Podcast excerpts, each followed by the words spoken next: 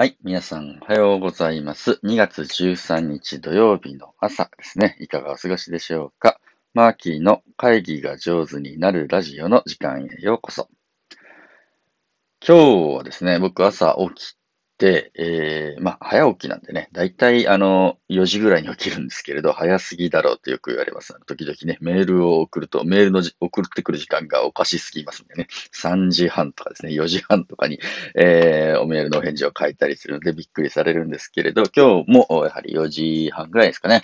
起きて、えー何をしてたかというと、今日は新しく出る本の、うーん、書稿、構成ですね。えーこれでいいのかなというのをチェックしておりました。そうなんですよ。新しく本を出します。よかったらね、ぜひ買っていただければと思います。オンラインでもアイスブレイクベスト50というね、えーオンライン会議とかあ、オンラインの研修会で使い勝手の良いアイスブレイクを50種類紹介した本になります。まあ、このアイスブレイクっていうのはね、あの、ファシリテーションの分野の、まあ、専門用語、まあ、だいぶ一般化してきましたかね。えー人た、人々が集まって、えー初めての人とかがいたりね、慣れないところに行った時の独特の緊張感ありますよね。えーその緊張感のことをアイスというふうにして呼んで、まあ、それをほぐす、えーブレイクする、えー工夫のことをアイスブレイクというふうにして私たちは呼んでいます。でね、えー2013年にですね、アイスブレイクベスト50っていう、あの、リアルの会議とかリアルの集まりで使えるアイスブレイクを50種類紹介した本っていうのを僕はね、うん出して、えーこれ結構ね、ロングセラーで長く売れて、今も増刷を重ねて、えーいる本です。ありがとうございますね。たくさん買っていただいてる本なんですけれど、まあ、その、リアルの方のアイスブレイクベスト50の本は出してたんですけど、オンラインの、ね、会議が増えてくる時代になって、リアルのアイスブレイクのそのまんまじゃね、ちょっと使えないものもあったり、やっぱりオンライン会議ならではの緊張感っていうのはあるなというふうにして思っていて、えーまあそこからですね、いろいろ工夫をして、えオンラインでもアイスブレイクする方法、どれかなっていうのを探して、皆さんに教えていただいて、えーようやく書けた本であります。特に、あの、オンライン会議ツールに慣れてない人、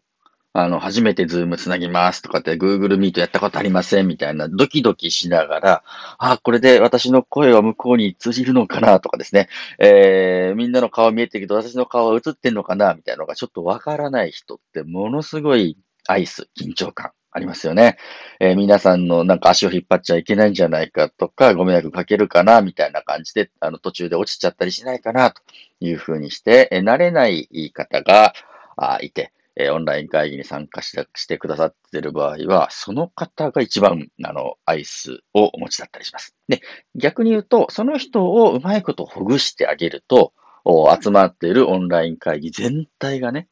あの、ほぐれてきたり、活性化しやすくなるなというふうにして思っていて、えーこのオンラインでもアイスブレイクベスト50の第1章はですね、初めての人も安心でオンライン会議ツールに慣れながらのアイスブレイクというのを紹介しています。で、これはですね、例えばミュートとミュートの解除、マイクのオンオフですね。これを使ったアイスブレイクとか、カメラのオンオフですね。えーこれを、に慣れていくようなアイスブレイク。あと、画面共有。あの、自分のね、持ってる写真とかデータをみんなに見せながらやるアイスブレイクとか、チャット機能ですね。文字を書いて送る機能なんですけれど、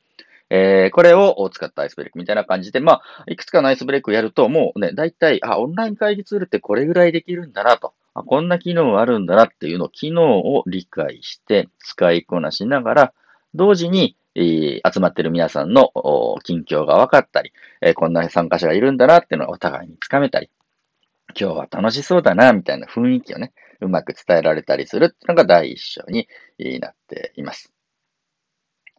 で、えーそこから先、どんどんですね、えーまあ、オンラインでもね、体を動かすアイスブレイク。こういうのを紹介したりとかしています。やっぱね、あの、オンライン会議疲れるとかね、えー長時間やるとしんどいみたいな人結構多いですね。なので意識して、あの、体を動かすシーンっていうのを作ってあげないと、みんなの血行にも悪いしね。血行が悪いと脳もね、脳に酸素がいかなくなって、いいアイディアも出なくなったりするわけ。えなので、体を動かすアイスブレイクとかですね。あとね、チームワークを高めるアイスブレイクっていうのもあるんですね。で、これは、あの、リモートワークとかでみんなが同じ職場にこう集まらなくなったんですね。で、なんで、なんとなくみんなそれぞれが作業してますみたいな感じのこともあると思うんですけど、やっぱり同じ、うん、会社とか組織に集っている仲間として一体感を感じられて、みんなで協力して一個のことをわってやれて、ああ、楽しいみたいなアイスブレイクもご紹介されております。で、まあ、こういうオンラインでね、使えるアイスブレイクというのを50種類紹介する本を今書いてますよっていうところなんですけれど、今日の話は何かっていうと、本題だ。本題はですね、私がね、一番心に残ってるアイスブレイクはねっていう話を、今回は、初めに、プロローグのところでね、書かせていただいてます。この話少しさせていただきましょう。僕が、あの、心に残っているアイスブレイクっていうのは、あこれはね、実は、あまあ、オンラインの、ね、アイスブレイクの本なのにリアルの時の経験書いちゃってるんですけれど、お災害のあの復興支援ボランティアの現場で体験したアイスブレイクです。でね、えー僕のあの出身地、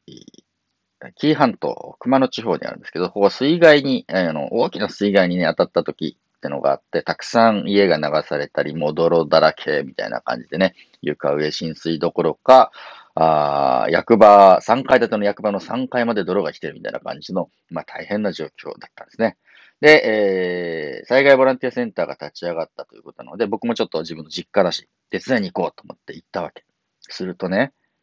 あの、僕が見慣れた、あの、実家の風景と違うわけですよ。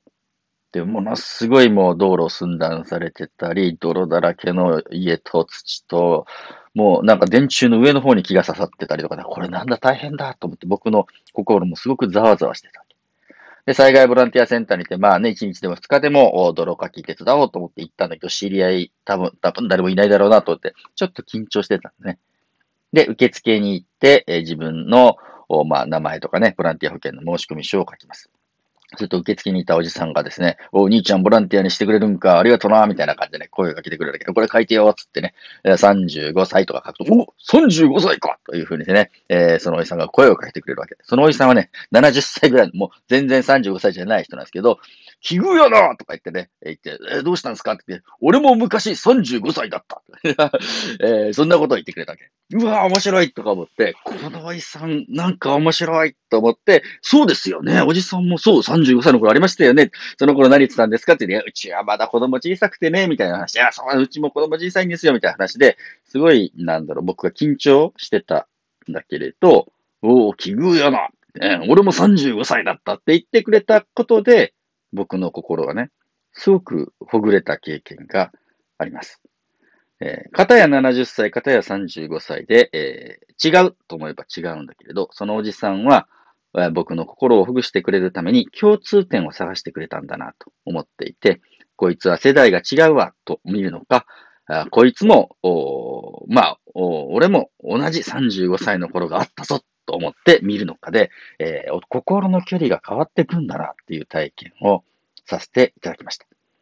なので、えーアイスブレイクのコツの一つはですね、相手との共通項を探る、ね、共通項を見つけようっていう気持ちで関わるっていうことだなと思っていて、それ以来僕は初めましての人とかですね、慣れてない参加者がいたら見かけたときに、えー自分と相手との共通項って何かなって探して、あ、メガネですね、僕、め坊主ですね、あ、メガネ坊主の回ですね、とか言いながら、あ相手との、なんだろう、お話しできる共通する点を見つけて、えー口にするようにしています。えー今日のお話はですね、え心に残ったアイスブレイクというふうにして、えまあ、共通項を見つけながら、あ相手とのね、心の距離縮めてみましょうねというお話でありました。最後まで聞いていただいてありがとうございます。そして3月まで、おそらく上旬には新しい本、オンラインでもアイスブレイクベスト50が出ますので、よかったら皆さん買っていただければと思います。ではでは皆さん、良い一日をお過ごしください。